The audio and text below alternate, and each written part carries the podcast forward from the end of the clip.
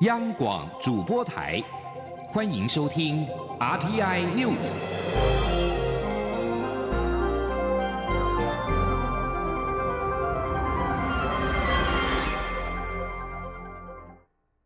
各位好，我是主播王玉伟，欢迎收听这节央广主播台提供给您的 RTI News 新闻。首先带您关注。二零一九世界飞安高峰会今天起一连三天，首度移师台北举行，共有三十七个国家的三百五十名飞安专家与会，成为台湾历来最盛大的航空国际会议。交通部长林佳龙也以地主国贵宾身份致欢迎词，他强调，台湾身为国际社会的一员，将持续与世界各国合作，打造无缝的安全天空。前天央广记者吴丽君的采访报道。由美国世界飞安基金会和中华航空事业发展基金会共同主办的第七十二届世界飞安高峰会，四号到六号首度在台北召开。包括美国世界飞安基金会主席 k a n o r 执行长 Hassan 及航发会董事长王国才都出席这项盛会，欢迎来自美、英、法、德、日、新等三十七个国家的三百五十名飞安专业人士来台，并邀请交通部长。林佳龙以主办国东道主的身份致辞。林佳龙表示，台湾是海岛国家，空运不仅对台湾的经贸发展深具关键，更有助于促进台湾与亚太区域及世界的紧密连结。尤其台湾位处东北亚及东南亚交汇的枢纽，仅桃园国际机场去年一年就服务了四千六百五十万的旅客，客运及货运量分居全球第十。一及第五名。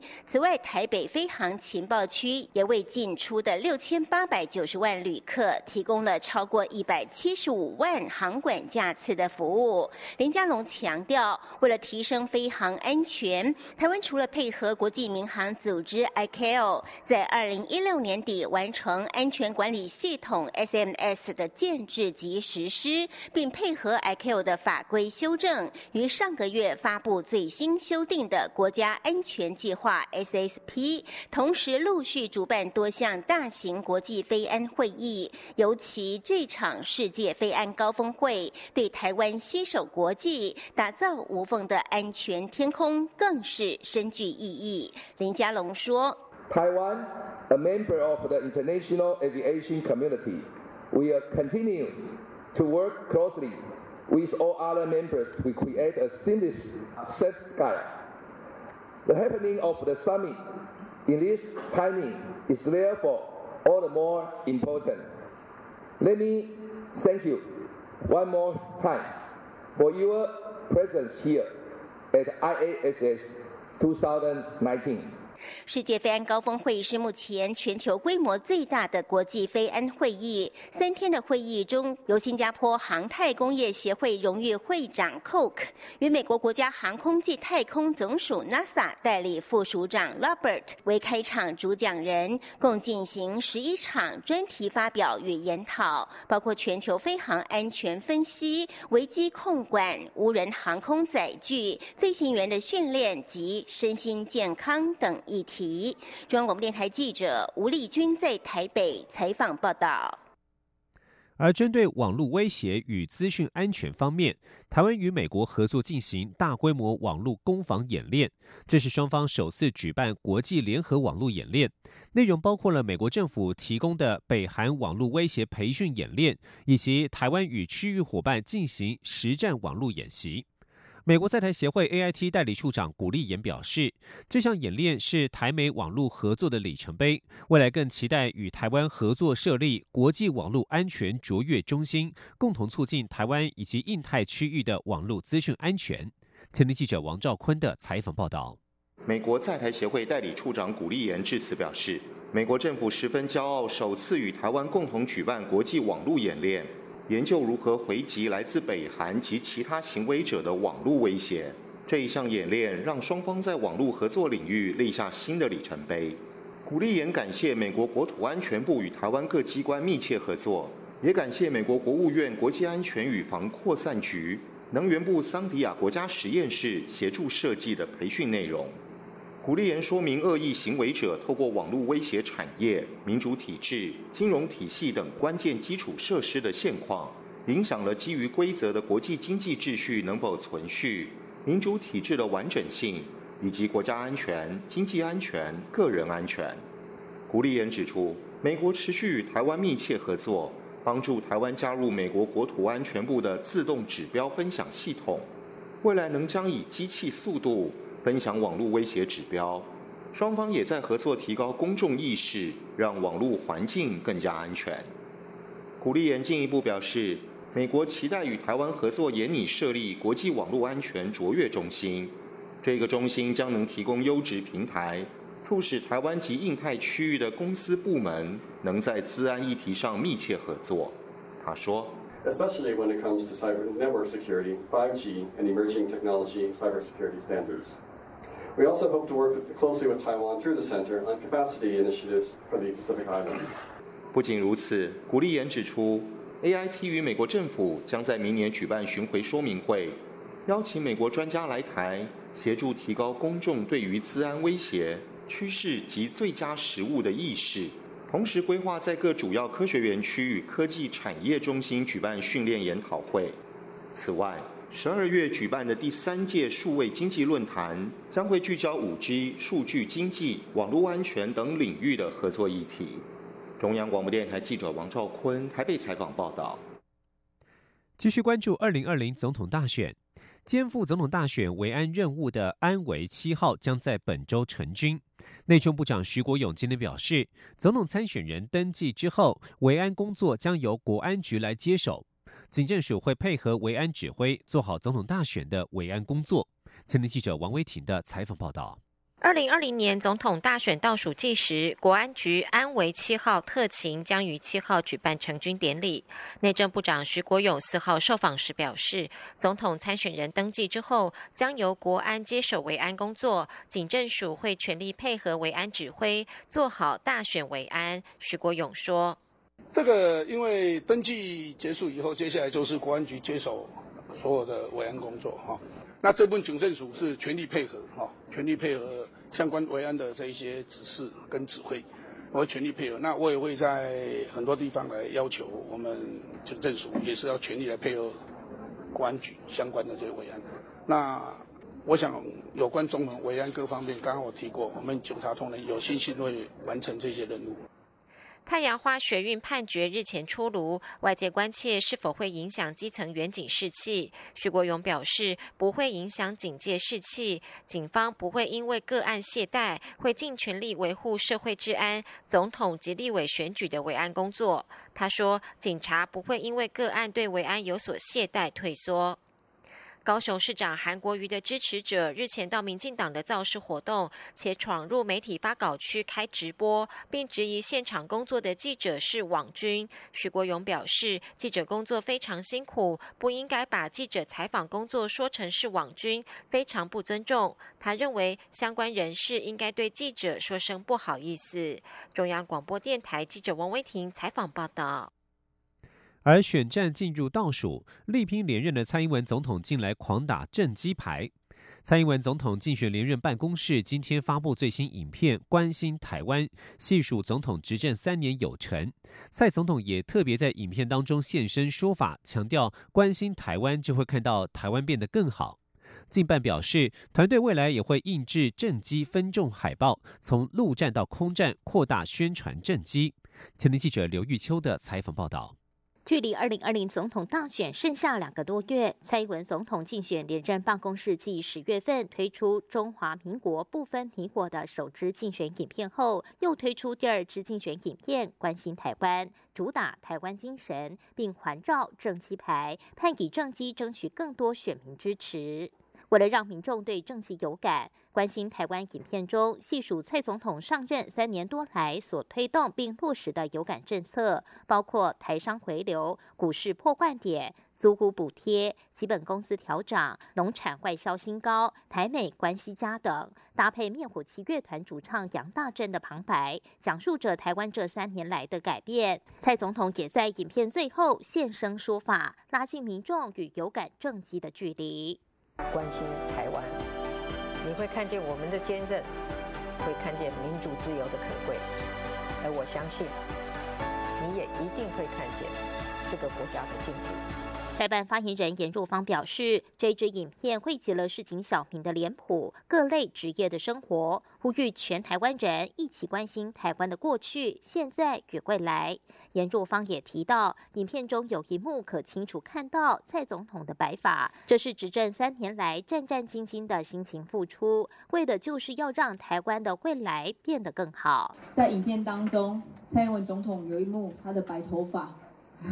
还蛮明显的哦，但是可以看到认真的态度，看到我们坚韧的态度，希望说大家跟我们一起关心未来，关心台湾，就会发现台湾真的变得好了。除了公布政绩影片之外，已主持多场全国百工百业后援会的财办发言人阮昭雄，也秀出竞选办公室特别印制的政绩分众海报，强调竞选团队将针对不同的后援会产业别，推出不同的宣传海报，让蔡总统的政绩深入各行各业中。蔡阵营力求从宣传空战、组织陆战并行，传达民进党三年执政有成，接触更多分众。打破同温层。中广电台记者刘秋采访报道。距离大选只剩六十八天，先前在民调上一路落后的国民党总统参选人韩国瑜竞选办公室发言人叶元之今天表示，他们自己的内部民调显示，韩国瑜与蔡英文总统的差距已经缩小到六个百分点上下。最近韩国瑜不断提出政策，但民进党不断失分，相信在十一月中绝对有机会扳平民调。叶元之上午接受媒体联访时表示，民进党现在对于韩国瑜一举一动都非常关注，这是好事。最近韩阵营提出非常多的政策，本来也就希望选战能够回归到政策的讨论，大家可以针对政策攻防，提出更多福国利民的政策，让民众来做选择。至于韩国瑜的副手人选，媒体询问国民党立委江启臣，似乎是窜出的黑马。叶元之表示，这部分由韩国瑜亲自处理，只要有确定的讯息，一定会跟大家报告。继续关心国际消息，第三十五届东协峰会三号在泰国登场。区域全面经济伙伴协定 （RCEP） 是会谈的焦点。虽然印度就中国商品可能大举涌入提出新的要求，但是主办国表示，东南亚国家仍致力于在二零二零年二月签署 RCEP，以组成全球最大的贸易集团。路透社报道，达成 RCEP 协议的新动力来自于美国与中国的贸易战。这场贸易冲突已经导致区域经济成长降至五年来最低。然而，印度总理莫迪在与东南亚领袖会谈的开场演说当中，甚至没有提到 RCEP 谈判，而只提到东协与印度现有的贸易协议。印度一直对可能涌入的中国商品感到忧心，因此要求 RCEP 应该设下机制，一旦出现成员国产品倾销，就可以自动启动保护措施。目前有部分国家已经提出，在没有印度的情况之下，在组建 RCEP 上取得进展的可能性。不过，泰国副总理兼商务业部长朱林三号向路透社表示，印度并没有退出。另外，为了达成 RCEP 协议，中国三号表示准备好与东南亚国家就南海行为准则进行合作。中国被指控在南海修建军事设施，并且霸凌其他的主权伸索者。关心香港情势，香港三号反警报七区行街示威行动，三号晚间演变为流血冲突。香港医管局表示，截至今天早上七点半，共有十七人因为冲突受伤送医，其中有两人有生命危险，两人伤势严重。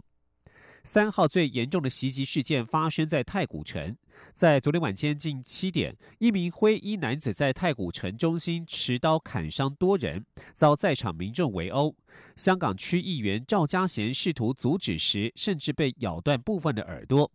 而港警则是凭着禁蒙面法的规定，在街头、公园及各商场无差别搜捕聚集或戴口罩的可疑市民。面对市民的指责，港警直接以胡椒喷雾伺候，甚至还举枪恫吓民众。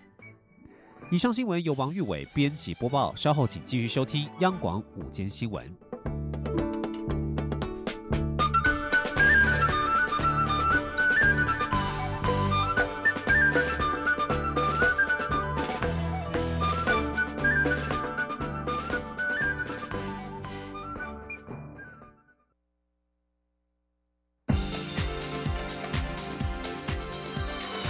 这里是中央广播电台台湾之音，欢迎继续收听新闻。欢迎继续收听新闻，我是陈怡君。先来关心台湾的医疗研究成果。国家卫生研究院今天表示，癌症治疗棘手的地方在于癌细胞发生转移。他们透过台中荣总提供的肺癌简体进行研究，发现癌细胞内的 GLK 蛋白激酶就是影响癌细胞转移的预测指标。相关研究在今年的十月发表在肿瘤领域权威期刊《癌症研究》，并且获选为封面故事。记者肖兆平的报道。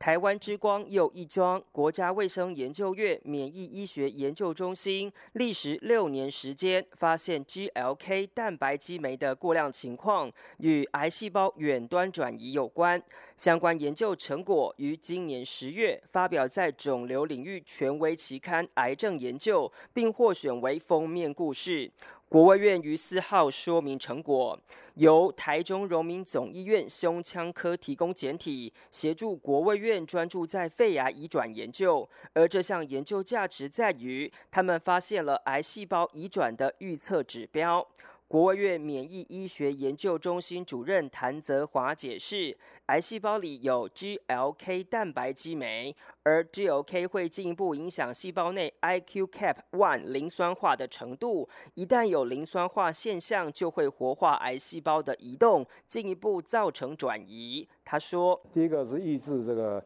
GLK 这个蛋白激酶本身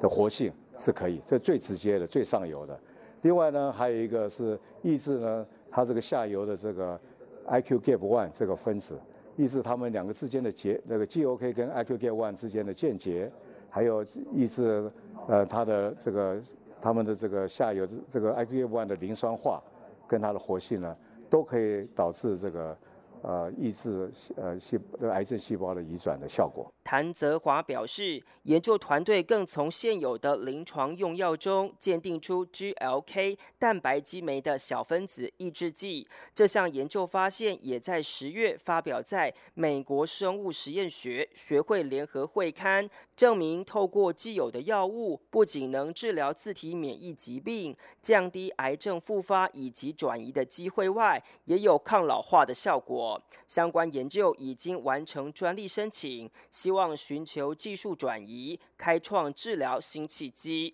他说：“老药新用是当然是很重大的突破，对于对病人来讲，好，那所以事实上他已经可以到临，已经可以直接进到呃临床后期，主要的要看到底它对有没有实际的效果。”可是安全性已经是没问题了。与会的台中荣总胸腔外科医师李明景表示，虽然现在在肺腺癌早期诊断的比例变高，但这也代表这些早期治疗的患者未来还要面临癌细胞转移的情况。如今国卫院发现相关预测指标以及标靶药物，对患者来说将会是一大福音。中央广播电台记者肖兆平采访报道。继续关心台美关系，美国国务院三号针对美国印太政策施行发表进度报告。报告指出，美国持续强化及深化与台湾关系，并且支持台湾国防拥有有效核阻能力。文中也批评中国对台湾的霸凌，破坏台海现状。第二届印太商务论坛，台北时间今天上午，在由曼谷主办的东亚峰会场边举行。美国国务院选在论坛开幕之前大约一个小时发布“自由开放印太，促进共同愿景”报告。在长达三十二页的报告当中，美国国务院多次提到与台湾的合作，并指出美国对印太区域的愿景与策略方法与许多区域伙伴的相关政策紧密结合，其中包含台湾的新南向政策。美方也努力强化、深化与台湾的关系，并且针对北京透过军演、经济压力、限缩国际空间以及夺取邦交国等霸凌台湾的行径，多次表达关切。而针对台湾国防能力，国务院报告表示，依据《台湾关系法》，美国支持台湾拥有有效核阻能力。川普政府今年批准并通知美国国会，总价超过一百亿美元的可能对台军售案。对此，台湾外交部发言人欧江安今天表示，美国四号上午在东亚峰会场边公布印太透明倡议事实文件，说明美方正在积极的与澳洲、日本、纽西兰、南韩及台湾协调，创造更多的合作机会。外交部对此表达诚挚的欢迎，并将持续强化台美在印太战略下更为密切的合作伙伴关系。蔡英文总统今天接见北美洲台湾人医师协会回国访问团，总统感谢这个协会积极的投入国际义诊，并且在今年世界卫生大会期间组团前往日内瓦声援台湾。总统指出，虽然台湾仍然无法参与世界卫生大会，但国际间的支持力道已经越来越强，而台美间的伙伴关系也越来越紧密。记者欧阳梦平的报道。蔡英文总统接见北美洲台湾人医师协会回国访问团时致辞表示，北美洲台湾人医师协会积极投入国际义诊，让他印象深刻。尤其是去年自费前往友邦巴拉圭进行义诊与医疗交流，他相信受到帮助的人都会感受到台湾人的热情与温暖。总统表示，过去三十五年来，北美洲台湾人医师协会在北美各地为台湾打拼。除了促进台美人社团与主流社会的互动，也在国际上为台湾发声。总统指出，虽然台湾还无法参与世界卫生大会，但来自国际间的支持力道已经越来越强。他说：“今年五月初，呃，总会长也组团前往日内瓦，声援我们台湾参与 WHA。虽然台湾虽然呃仍然无法参与啊，但是大家应该都有发现，比起往年，我们受到的国际社会的支持的力道是越来越强。另外，总统也指出，台美之间的伙伴关系也越来越紧密。上个月，除了共同举办第一届太平洋对话外，台湾也成为全球唯二可以外销巴勒到美国的国家。美国参议院及众议院外交委员会更相继通过台北法案，支持台湾的国际参与。未来，台湾会持续加深与美国的交流合作，为世界做出更多贡献。最后，总统希望北美洲台湾人医师协会能够持续以医疗专业协助政府促进国民外交，一起提升台湾的能见度，并加深台湾与各国的伙伴关系。中央广播电台记者欧阳梦平在台北采访报道。在政治消息方面，国民党总统参选人韩国瑜日前提出就学贷款利息应该由政府全额补贴的政见，引发热议。全国教师工会总联合会在今天呼吁蓝绿两党总统参选人不要再聚焦这种失以小会的议题，应该要想办法来解决台湾高等教育所面临的结构性问题，才能够帮助现在的年轻人开创未来。记者陈国维的报道。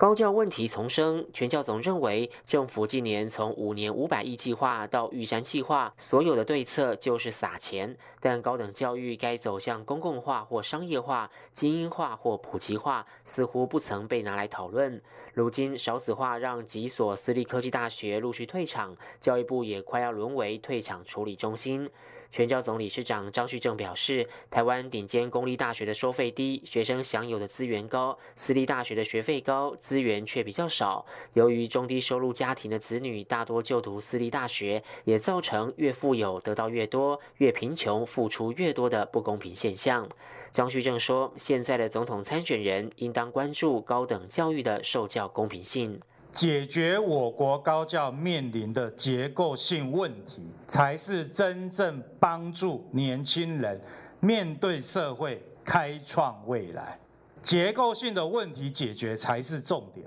学贷利息它只是一个小会，不是答案。所以，请两位总统候选人拿出高度，不要再纠结这一种不是答案的小会。全教总提到，少子化让这个学年度有三十七个大学博士班招生名额挂零，不少学校的硕士班注册率也低于七成。我国将来恐出现学术研究人才断层。另一方面，这些顶尖人才如果进入大学任教，现在大多成为各种专案兼任等非典型雇佣的教师，工作没有保障，尝试一年一签，更降低年轻人就读博士班的意愿。这些情况都有待总统参选人提出解方。中央广播电台记者陈国伟台北采访报道。韩国瑜提出学生的学贷免利息政策，今天在立法院财政委员会也引发了讨论。对于有立委质疑财政部长苏建荣无法体认世上苦人多才会反对学贷免息，苏建荣一度激动，强调自己求学时也是靠父亲标会苦读，而且都有复习，并认为学贷免息让年轻人失去了机会教育。苏建荣也表示，蔡英文总统上任之后，针对学贷已经有改善措施，包括毕业后第一年不需要还本金和利息，如果找不到工作，可以申请只缴利息不还本金，最多可以申请四年；如果月薪低于三万五千元的青年，也可以申请最多四年的还缴本金。继续关心台股的表现，受到美股大涨、市场相信贸易战渴望暂告一段落，以及新台币升值这三大利多，推升了台北股市在今天盘中持续创下二十九年来的波段新高。目前时间来到十二点二十六分，台股加权股价指数上涨了一百三十五点，来到一万一千五百三十五点。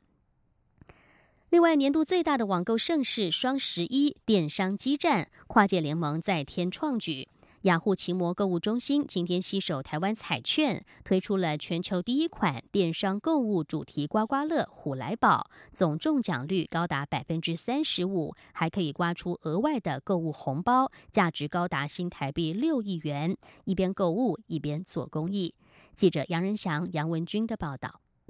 双十一即将到来，各电商无不使出浑身解数抢攻购物大饼。雅虎奇摩购物中心就跨界携手台湾彩券公司，推出全球首款电商购物主题刮刮乐“虎来宝”，将雅虎奇摩购物中心吉祥物阿虎扮成财神爷，站在满满的黄金与金币中，总中奖率高达百分之三十五。台湾彩券公司总经理蔡国基指出，台湾彩券不断推陈出新，让公益彩。彩券融入民众生活日常。这张彩券除了对中幸运号码就能获得对应奖金外，还可刮出额外的购物红包，价值高达新台币六亿元。他说：“雅虎奇摩购物中心也提供了每一张的这个彩券，啊，都有一个购物红包，啊，那这个购物红包也就是可以这个立即啊现领现折。”啊，就在雅虎中这个奇摩的购物中心里面，马上就用了。面对中国大陆淘宝的低价攻势，雅虎母公司 Verizon Media 亚太区共同董事总经理王兴认为，台湾电商更有保障。他说：“台湾消费者，我相信了，是全世界最精打细算的消费者，他不断要买的东西是好，价格要实在，重点是说产品的品质，产品的品质。那。”呃，雅虎购物中心呢，我们其实引进了很多台湾在地的一个品牌，很多 MIT 的品牌。那我们知道是说那个，所以相对于就是 Made in China，我们是一个很大的一个呃不同点。而且呢，我们还有就是呃原厂正品的保证，所以。不怕你买到假货。台湾彩券也宣布，搭配选举话题的二零二零向前行彩券也同步上市，以投票章、造势大声公及旗帜等跟选举有关的图案作为游戏符号，让民众有更多趣味新选择。中央广播电台记者杨仁祥、杨文君在台北的采访报道。国际焦点来关注的是，在伊拉克首都巴格达的公民抗议。巴格达和南部地区的公民示威，三号发动了新一波的公民不合作运动。他们封锁道路，并且关闭了学校和政府办公室，升高一个月以来的抗议行动，要求彻底改变整个政治体系。伊拉克政府提出一系列的改革计划，包括就业计划、社会福利计划，以及一旦新选举法通过之后立刻举行大选等等。但是示威者并没有被说服，仍然继续的留在街头。伊拉克总理马蒂三号向示威者喊话，期盼示威者协助让全国恢复日常生活，还表示一个多月以来的动乱已经造成数十亿美元的经济损失。马蒂警告，动荡正在一步步的推升物价，抗议行动威胁到了石油利益，封锁通往伊拉克港口的道路，也导致超过数十亿美元的巨额损失。以上是 T N News 由陈怡君编辑播报，谢谢收听，这里是中央广播电台台湾之音。